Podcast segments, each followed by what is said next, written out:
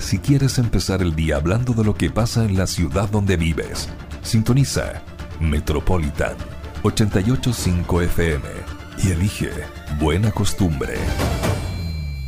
Estamos hablando de Juan Pablo Salinas, académico de la Universidad Andrés Bello y presidente de la Asociación Nacional de Psicólogos Educacionales. Todo esto a propósito de un congreso que entiendo que comienza hoy día y que abordará los desafíos y oportunidades para el sistema local y nacional a propósito de, la educación emocional. ¿Cómo está Juan Pablo? Muy buenos días, bienvenido a Buena Costumbre. Hola, buenos días Álvaro, Leslie. Un gusto estar con ustedes. Muchas gracias por la invitación. Bueno, la educación emocional es una parte esencial del proceso educativo y entonces la primera pregunta cae como de cajón. ¿Qué es la educación, la educación emocional? Estimado Juan Pablo? ¿Cómo pudiéramos conceptualizarla, definirla como para entender el diálogo que vamos a tener más adelante? Perfecto.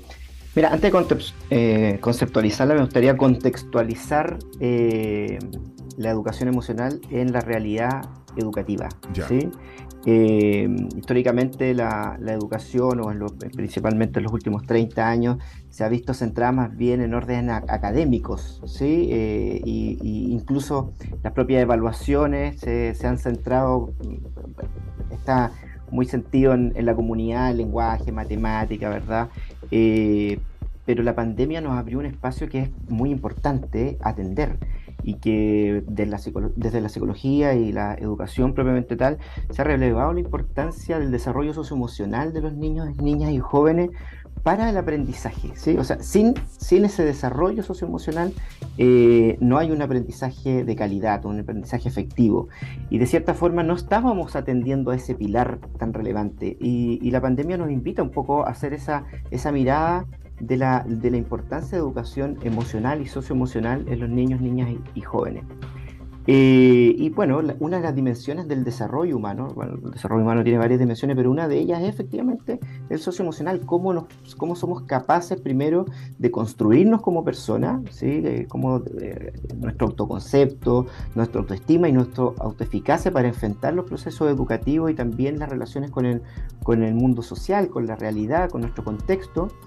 Eh, y luego el desarrollo y las capacidades que tenemos y que tienen las personas para poder relacionarnos con otros.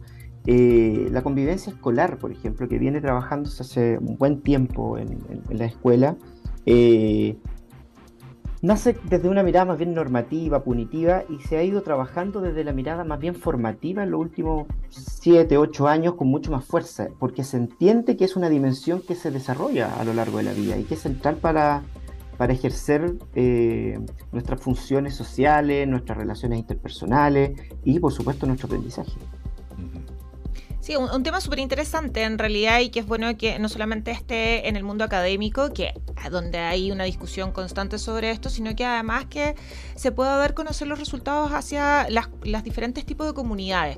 Eh, cuando hablamos de educación emocional, muchas veces eh, lo caricaturizamos a veces de que sí hay un tema de que los espacios para llorar o los espacios para poder manifestar los sentimientos y las emociones, pero en general eh, es mucho más profundo el tema de la educación emocional, especialmente eh, post pandemia, donde vemos eh, cada vez más chicos que no saben regular sus emociones y cómo eso apunta a otras y trae otras consecuencias eh, negativas finalmente cuando no se trabaja en forma adecuada. Ahora, ¿cuáles vendrían a ser los principales desafíos en temas de la educación? Estoy pensando no solamente en la educación eh, primaria, secundaria, sino que también universitaria. Yo voy a quizás un poco pecar de autorreferente, pero al hacer clases en la universidad uno espera, entre comillas, que el estudiante cuando llega sea un estudiante que...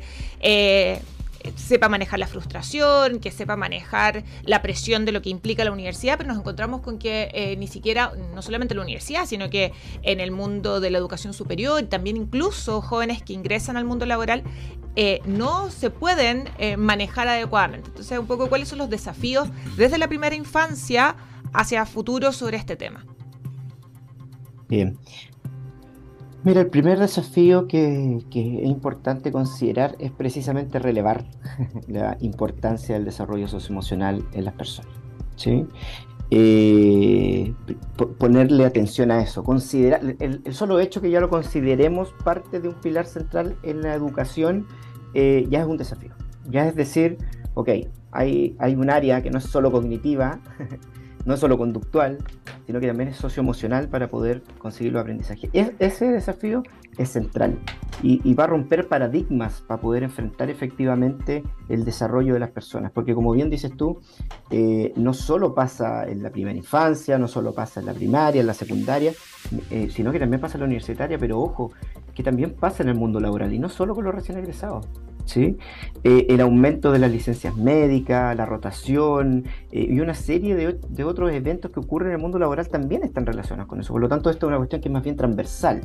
Ahora, la pregunta es, ¿desde cuándo empezamos a atender estas necesidades? ¿Desde cuándo nosotros empezamos a hacer cargo desde el mundo educativo, por supuesto, de empezar a trabajar con, mucho más fuerza esto? Y por supuesto que desde la primera infancia es central empezar a trabajar. Sí, sí, porque... Eh, perdón, continúa. Vale, dale. No, no, no. Ah, lo que pasa es que igual es cierto, porque efectivamente nos encontramos, lo que tú señalas es súper importante, o sea, el tema de las licencias, el estrés, o comentarios de no, estoy reventada o reventado, la verdad no puedo más, etcétera. Eh, y que muchas veces eh, el cuerpo nos empieza a pasar la cuenta. Pero claramente eh, son distintos caminos que uno tiene que seguir desde o si me voy a enfrentar a esto cuando tengo 30, 40 años o cuando tengo 6, 8 o 15. Hay, hay obviamente y lógicamente herramientas distintas para poder enfrentarse, ¿verdad? Es que efectivamente, a, eso iba un poco. Entonces, eh, el desarrollo eh, socioemocional o la educación emocional no es solo aprender a regular nuestras emociones. ¿sí? Eh, regular emociones es una etapa más de ese proceso. Hay que conocerla, identificarla, saber cómo las proceso y qué recursos tengo efectivamente para cada una de esas emociones. ¿Cuáles son mis recursos personales? Pero los recursos personales no es una cuestión innata, también se forman, también se crean. Hay ciertas condiciones que tienen que ver con, nuestro contexto, con la crianza, pero también hay que ir eh, desarrollando eso. ¿sí? No es que una persona que llegue a cierta edad diga yo no, no puedo hacerlo. Eh, por lo tanto, eh, la, la regulación emocional es un paso más pero, pero no podemos trabajar la regulación emocional de un adolescente, de un joven que se ve enfrentado a estas cuestiones si él no reconoce, por ejemplo, identifica sus emociones frente a una situación eh, de conflicto, por ejemplo. ¿sí? Y le pasa también a los adultos, digamos, si no son capaces de reconocer cuáles son esas emociones y qué recursos tengo para efectivamente abordar ciertas situaciones, empiezan a ocurrir estas otras que decías tú, digamos, el estrés, la ansiedad. Eh, entonces, entre más mm, eh, con mayor anticipación nosotros empecemos a abordar ese tipo de situaciones, en, por ejemplo, en prebásica o en educación inicial, donde los, niños y las niñas puedan identificar primero las emociones, conocerlas, ¿sí? Saber cómo ellos mismos las van elaborando y qué recursos tengo para, por supuesto, enfrentarlas, ya empezamos a tener un camino que es distinto. Y en la educación hoy día requerimos que eso empiece a suceder. Por supuesto que tiene que ser en todo el proceso educativo. ¿sí? O sea, no podemos solo esperar que eso pase en la educación inicial. O sea, en la educación eh, secundaria hoy día deben existir planes de desarrollo socioemocional porque requerimos que los jóvenes hoy día enfrenten eh, estos desafíos que implica los conflictos, el desarrollo, la globalización, la tecnología, etcétera. Hay un desafío enorme frente a, frente a esto, porque finalmente nos encontramos con que probablemente los planes eh, educativos y los proyectos educativos de eh, los liceos, de las escuelas, de los colegios están bastante atrasados, me imagino, en esta, en esta temática. ¿Y cuáles vendrían a ser, eh, ya, ya un poco concretamente, qué cosas debería de ponerse acento, más allá de este, esta declaración de buenas intenciones que podríamos probablemente todos estar de acuerdo? Bueno, eh, es un paso importante, sí. sí, no, claro. Que, lo asumamos. O sea, en el momento que la educación asuma que eso es importante, van a empezar a aparecer planes. Pero tiene que haber planes que estén centrados en eh, concretamente la orientación personal, digamos, la convivencia democrática, ¿sí? Eh, aspectos personales. O sea, no podemos tener 45 minutos. Los estudiantes en orientación, por ejemplo, tienen 45 minutos. No podemos con 45 minutos a la semana querer trabajar autoestima, autoconcepto, ¿sí? Eh, desarrollo socioemocional, estrategias de afrontamiento, o sea, en 45 minutos no es posible, si además el profesor en esa orientación eh, tiene que trabajar otro aspecto, digamos. O sea, debe haber un plan nacional eh, que esté inserto en el currículum, porque esto tiene que ser intracurricular, tiene que estar puesto en el currículum y tiene que ser abordado desde una eh, estructura, digamos, eh, curricular, pero también al interior de las, de las demás asignaturas. Y por otra Yo diría, perdona, Juan Pablo, ¿está en el currículum o no?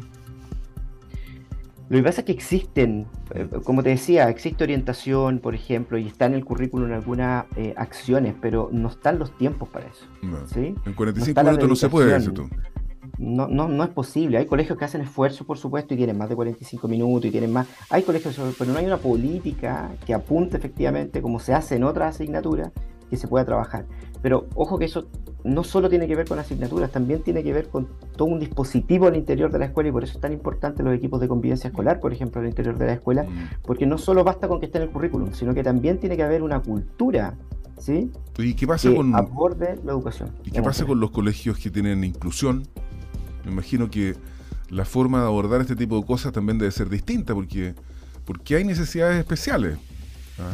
Sí, claro, claro. Lo, que pasa es que ahí es un programa distinto, los, mm. los, PIE son programas distintos a los de convivencia escolar, pero por supuesto no deben funcionar de manera distinta, deben funcionar, por eso digo que tiene que haber una cultura escolar mm. que aborde la educación emocional desde los distintos aspectos, desde la diversidad educativa, desde las necesidades educativas especiales, o sea, tiene que haber una, tiene que haber una mirada cultural al interior de la escuela, pero también cultural en, en el sistema educativo, que efectivamente aborde la mirada de la educación emocional como un pilar central del proceso educativo. No es anexo, no es eh, como algo que, podría ser, sino que la evidencia científica de que durante este congreso, estos dos días, queremos ir mostrando la importancia que eh, se inserte en el sistema educativo la mirada de, educación socioemocional o educación emocional como parte fundamental del proceso educativo. Bueno, cuéntanos entonces del Congreso en, en, este último minuto que nos queda, que se denomina Educación Emocional, Desafíos y Oportunidades. Hoy día y mañana van a participar este, alumnos de la carrera de Psicología del Andrés Bello, también de la Universidad del Biobío y de la Universidad de las Américas. Cuéntanos un poquito más, por favor, Juan Pablo. Sí, por supuesto. Somos tres universidades organizando este congreso, el primer congreso internacional de educación emocional. Eh, por una parte está la, la, Universidad Andrés Bello a través de la carrera de psicología, está la Universidad del Biobío en la sede de Chillán y la Universidad de la América sede de Concepción, trabajando en conjunto en este congreso que durante el 20 y 21 de noviembre estamos desarrollando aquí en la Casa Central de la Universidad Andrés Bello en Concepción. Eh, tenemos eh, seis conferencistas eh, nacionales e internacionales que vienen a presentar adelanto. ¿sí? Tenemos hoy día, de hecho, en el acto, en, el acto inaugural, el, director del Magíster de Educación eh, emocional y convivencia escolar, Jonathan Martínez de la Universidad Andrés Bello va a, hacer una exposición respecto a la temática. Hoy día a la tarde va a estar con nosotros, de hecho, el director ejecutivo de la Agencia de la Calidad de la Educación Pública, Gino Cortés. Tenemos más de 45 expositores nacionales e internacionales que van a estar estos dos días exponiendo, presentando póster, presentando libros.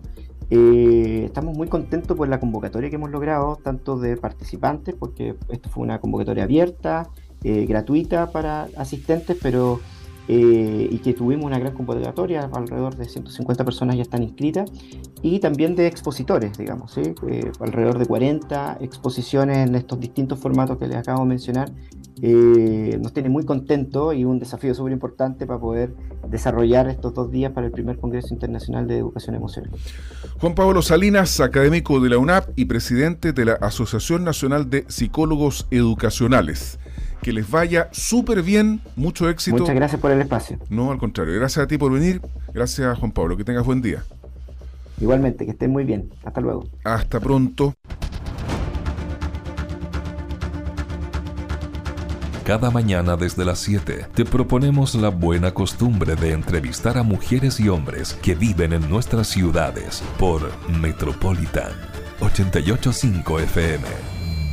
Oscar Ferrell, jefe de la División de Infraestructura y Transporte del Gobierno Regional. Oscar Ferrell, ¿cómo estás? Muy buenos días, bienvenido a Buena Costumbre. Muy buenos días, eh, un gusto saludarlo especialmente a, a Lesley, que es su primer programa, así que mucho éxito, muchas, muchas felicitaciones. Eh, te está escuchando un, montón de temas interesantes, Álvaro. Sí, pues así, en eso estamos buena costumbre como todos los días. Coincido con Patrick que, que en el fondo eh, lo regional siempre tiene que estar presente, pero también tiene que haber un contexto. Yo creo que lo de mi ley es interesante, lo de Quintana. Sí. Súper bueno este tema. Oye, eh, fíjate que nosotros te invitamos para hablar, Oscar Ferrell, de la Mesa Regional de Electromovilidad, que fijó ejes en infraestructura y capital humano. Pero fíjate que lo hablábamos aquí recién con Leslie debemos ser un poco pesados con, la forma de abordar el tema, porque antes de hablar de electromovilidad, ¿no será razonable, Oscar Ferrer, resolver todos los problemas que tiene el transporte público en Concepción? Todavía trabajando con pecera, con micros que a las 9 de la noche no están pasando, con eh, trabajadores que todavía siguen eh, peleándose los pasajeros porque les pagan por boleto cortado. ¿Será posible la electromovilidad con el nivel de los empresarios de la locomoción colectiva aquí en el Gran Concepción, digamos, para hacerla corta, digamos, y entrar directamente en materia? Oscar Ferrell.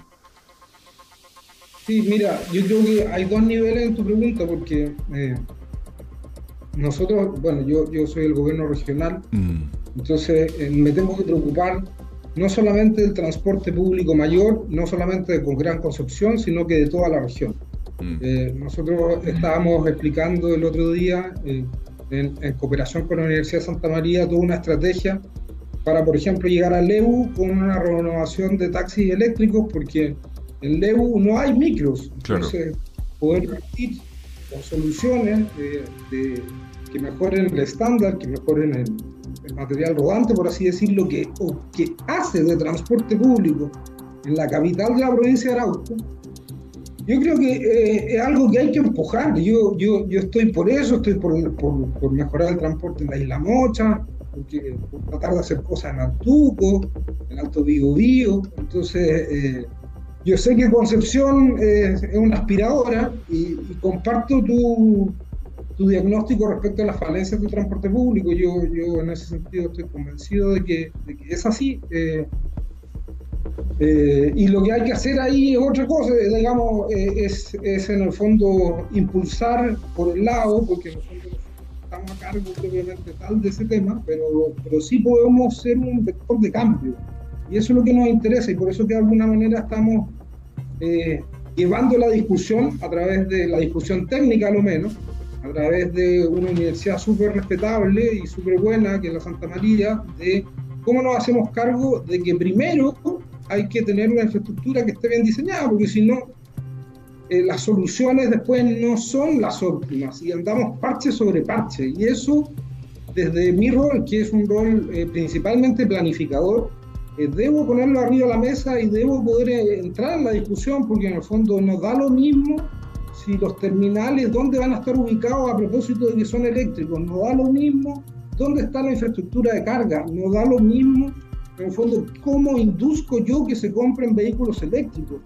Entendiendo lo caro que son, entendiendo, entendiendo el rol que tiene la, la región en materia universitaria. Nosotros tenemos, también te escuchaba al principio hablando de la universidad, lo importante que es tener el pool de universidades que tiene la región. Entonces, entendiendo que tenemos cobre, entendiendo que tenemos litro, el litio, entendiendo de que los, eh, estos autos eléctricos en el fondo no consumen un insumo importado, cómo nosotros nos hacemos cargo de esos temas para ser un poco líder en algunas cosas, porque cuando uno va al norte se da cuenta de que los profesionales son de acá, o sea, los viajes son a Calama, Antofagasta, entonces tenemos que tomar ciertas cosas, porque en el fondo en la medida de que nos hagamos fuertes en, en este tema, vamos a tener 20 años de algún nivel de empleo, de crecimiento inversión, entonces estamos muy encima de poder generar, por ejemplo, una política de subsidio que favorezca que estas cosas se implementen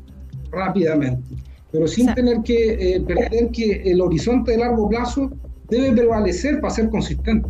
Oscar, ahí hay un tema bien interesante que tú estás planteando que tiene que ver con mirar el tema de la movilización y de la locomoción colectiva y la el transporte público, que en general, eh, el concepto que utilizamos en general, de una, de una forma como una política pública mucho más global, que no solamente tiene que ver con eh, fijar metas hacia lo que son las grandes capitales o las grandes ciudades, sino que también involucrando a las sectores más rurales, los sectores obviamente mucho más aislados, lo señalabas con eh, el Alto Biobío, el Ebu y muchas otras comunas que tienen problemas también de em, transporte público quizás mucho más complejos que los que tenemos nosotros en el Gran Concepción pero a la vez también hay un problema en que eh, hay un nivel de descontento importante de cómo funciona el transporte público en nuestra, eh, especialmente en el Gran Concepción. Eh, yo me reconozco usuaria del transporte público, no tengo automóvil, me muevo en todas partes de esa forma.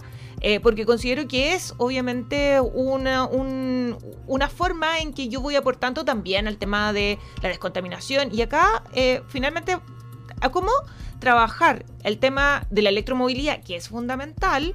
Eh, algo se habló en esta mesa asociada a la infraestructura, especialmente en el ámbito del capital humano, o sea, tener técnicos que puedan em, reparar un, un autobús o algún colectivo, taxi eléctrico, pero también cómo eso que va de la mano con un desarrollo más sustentable, también como eso lo coordinamos con lo que son las necesidades y las críticas de la ciudadanía hacia el transporte público. Que ojo, sí, nosotros tal vez miramos demasiado a lo que es el ombligo, la, el Gran Concepción, pero probablemente también pasa en otras comunas de la región. No, yo, estoy súper claro con el diagnóstico. Lo que pasa es que hay distintos tiempos, porque eh, hay 10.000 niños, 10.000 jóvenes que están estudiando eh, eh, áreas relacionadas con la electromovilidad. Nosotros quisimos, en función de eso, hacer un diplomado donde la Universidad de Santa María, gratuito, eh, eh, de alguna manera eh, exista la oportunidad para que la persona que se interesa en estos temas tenga una chance de meterse a esto, porque el país tiene acuerdos al 2035 y al 2050 que uno puede creer que quizás se van a cumplir parcialmente, pero si se cumplen parcialmente, esto significa una tremenda oportunidad para la región. Entonces, eh, ese es un tema. El otro tema tiene que ver con lo que mencionas tú, que es el mejoramiento del transporte público.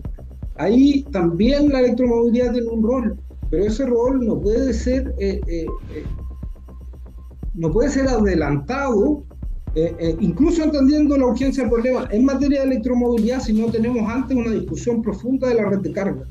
Porque en el fondo, si no, lo que vas a tener es que vas a tener un una resiliencia mucho menor en el sistema completo.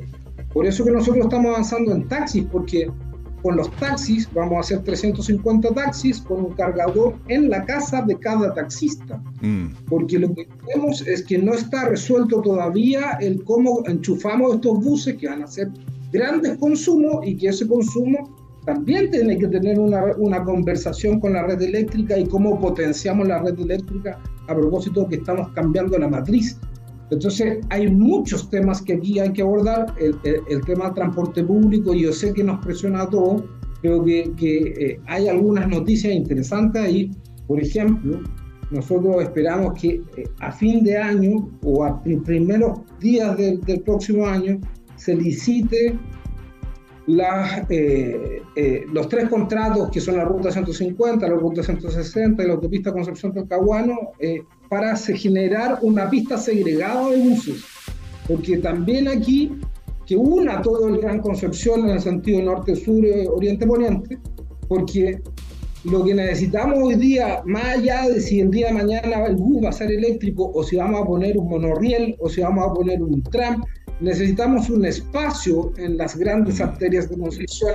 Y de alguna manera ese es, esa es mi obsesión hoy, en el fondo dejar eso en la planificación con los recursos asignados para que eh, exista esa red y el día de mañana podamos tener un, mucho mejor transporte público porque va a estar mucho más ordenado y porque vamos a tener certeza de cuánto nos demoramos entre un punto y otro.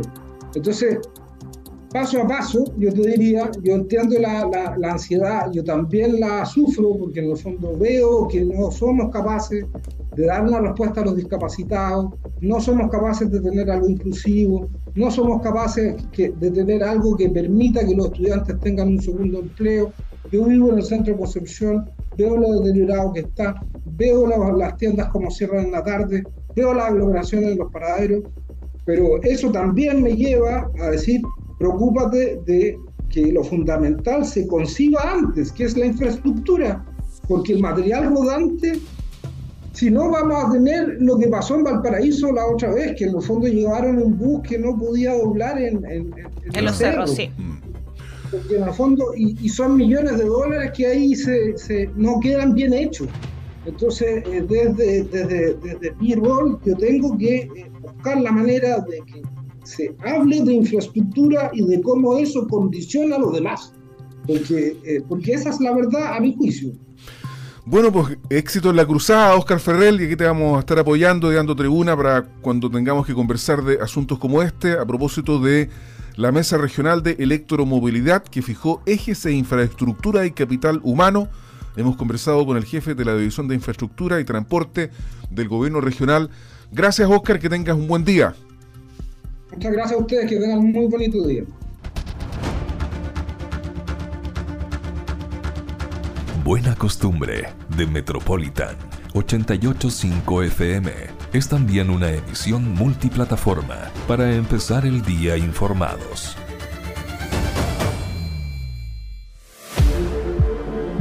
Metropolitan 885 FM.